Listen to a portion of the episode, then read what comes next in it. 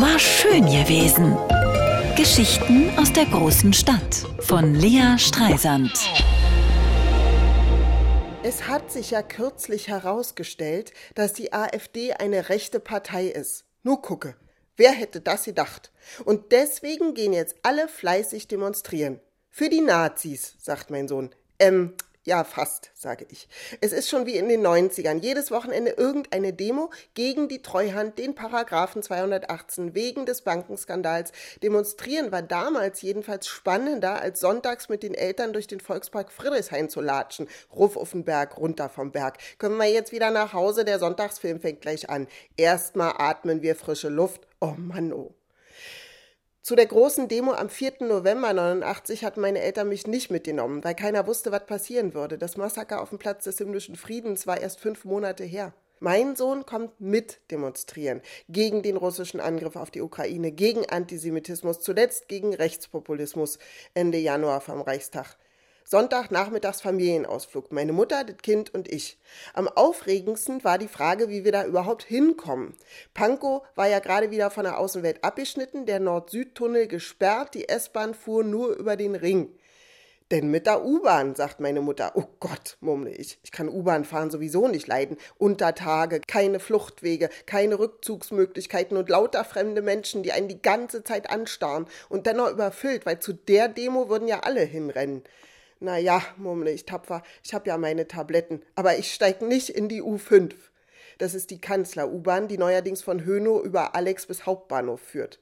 Wir laufen hoch zur S-Bahn, sagt meine Mutter unternehmungslustig. Die wird ja hoffentlich fahren. Also gesagt, getan. Am Alex werfen wir einen Blick auf den Bahnsteig der U5 Richtung Reichstag und naja, wenn ich U-Bahn-Fahrerin wäre, würde ich mich weigern, in den Bahnhof einzufahren. Ich hätte viel zu viel Schiss, dass da einer aus Versehen auf die Gleise geschubst wird, so voll wie das ist. Friedrichstraße latschen wir Wasser runter bis zum Reichstag. An irgendeinem Bauzaun aus Massivholz bleiben wir stehen.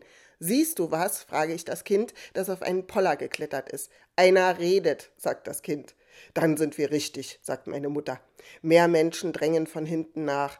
Lasst uns mal hier aus der Ecke raus, sage ich. Als Person mit Gehbehinderung und ADHS bin ich gewohnt, mich in Menschenmengen am Rand zu halten, denn falls was passiert, leg ich immer zuerst unten. Wir postieren uns an einem weißen Bauzaun mit Blick auf den Reichstag. Die Menge johlt. Was rufen die? fragt mein Sohn. Gegen Faschismus, sagt meine Mutter. Gut, sage ich. Wir klatschen. Wann können wir gehen, will mein Sohn wissen. Wir sind doch gerade erst angekommen, sage ich. Meine Mutter zitiert, was ihr Freund Micha Tietke im Herbst 89 vor der Gethsemane-Kirche verkündete. Ein Demonstrant steht so lange, bis die Polizei kommt, und dann lässt er sich nicht erwischen. Wieso erwischen? sagt mein Sohn. Ha, erklär mal, sage ich. Wir stehen und klatschen. Bisschen kalt ist schon, sagt meine Mutter. Ja, bekräftigt mein Sohn. Auch langweilig. Och, wisst da, sage ich. Ich mein, sagt Mutter, wir sind doch jetzt da gewesen, haben unsere Bürgerpflicht erfüllt. Da könnten wir doch jetzt auch einen Kaffee trinken gehen. Mami, mein Sohn zupft aufgeregt an meiner Jacke, wir haben doch noch den Käsekuchen. Ihr habt Käsekuchen? sagt meine Mutter. Ja, bekräftigt mein Sohn, hat Papi gebacken. Es wird ja auch schon dunkel, schiebt meine Mutter nach. Wisst ihr, Leute, seufze ich, mit euch ist echt keine Revolution zu machen.